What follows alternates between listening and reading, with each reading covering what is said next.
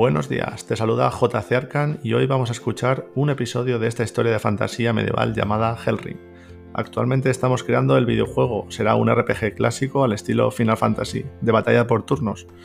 En esta primera temporada escucharás mucho lore anterior a la que espero algún día puedas jugar en tu PC, o al menos puedas disfrutar imaginando esta aventura épica y sea tu momento para desconectar. ¿Tienes tu café preparado? Empezamos.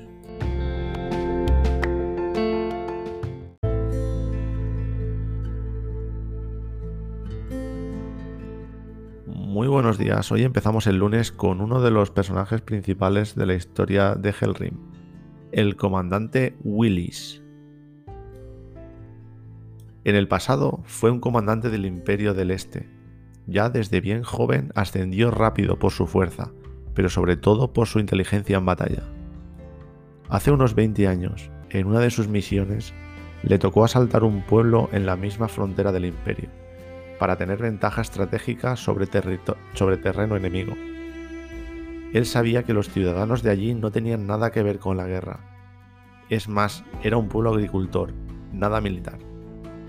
Así que un joven Willis, con su buena fe y abusando de su autoridad como comandante, podría evacuar a los aldeanos sin que sufrieran daño y establecerse hasta nuevas órdenes. Su plan falló porque a pesar de no ser un pueblo militar era muy orgulloso no iban a dejar que sus militares ocuparan su pueblo. Willis tenía cierta labia y un carácter agradable, lo que le permitió convencer al pueblo de que formara un consejo de gente confiable. Y si los convencía que ocupar era la mejor opción para todos, el resto aceptaría sin rechistar. Hubo un acuerdo y el consejo se formó.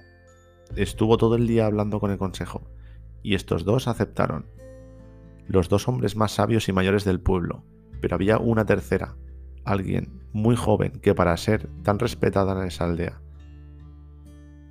Y daba igual lo que intentaran o argumentara, ella era demasiado tozuda y no hubo manera de convencerla.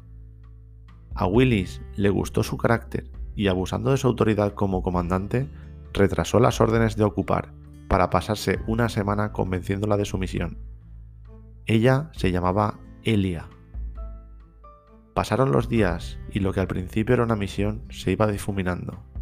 Willis y Elia cada vez pasaban más tiempo juntos, hablando de otros temas y divirtiéndose juntos de su mutua compañía. Cuando pasó la semana, se habían enamorado profundamente el uno del otro. El hecho de retrasarlo todo les costó la ventaja y ya no hacía falta que ocuparan la aldea. Willis ya tenía renombre y respeto entre sus superiores lo cual no le provocó consejo de guerra o un castigo severo, pero un general, Shane, y varios soldados mayores que siempre le odiaron por su meteórica carrera, usaron ese error y más mentiras inventadas para ir difamando su fama y su prestigio.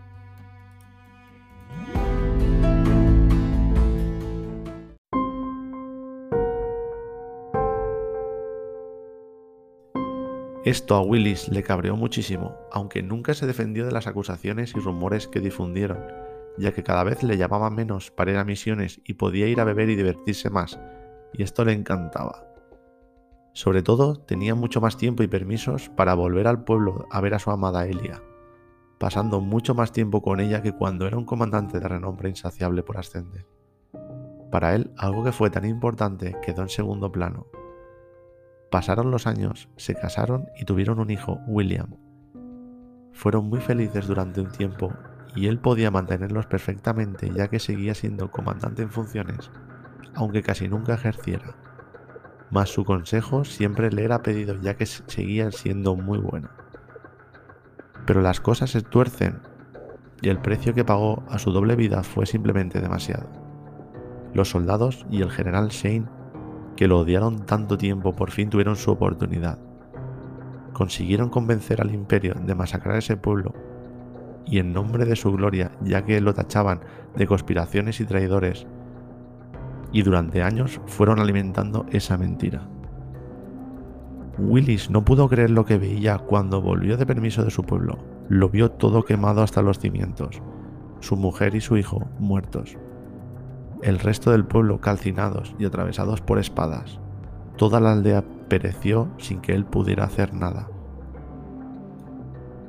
con lágrimas en los ojos, de ira y una locura desenfrenada, se armó y con los pocos soldados fieles fue detrás de Shane y su escoria.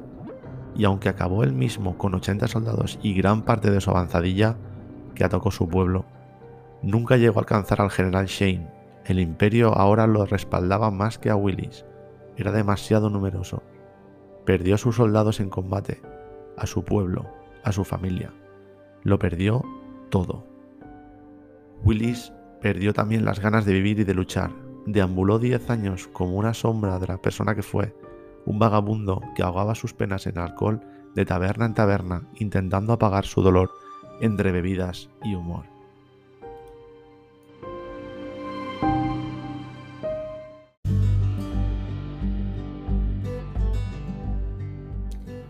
Esto es todo por hoy. Espero que te haya parecido interesante. Compártelo con tus amigos y amigas y estaría genial que valorases con 5 estrellas y así podamos subir al siguiente nivel. Gracias por estar al otro lado. Puedes seguirnos también en Instagram, Facebook y Twitter.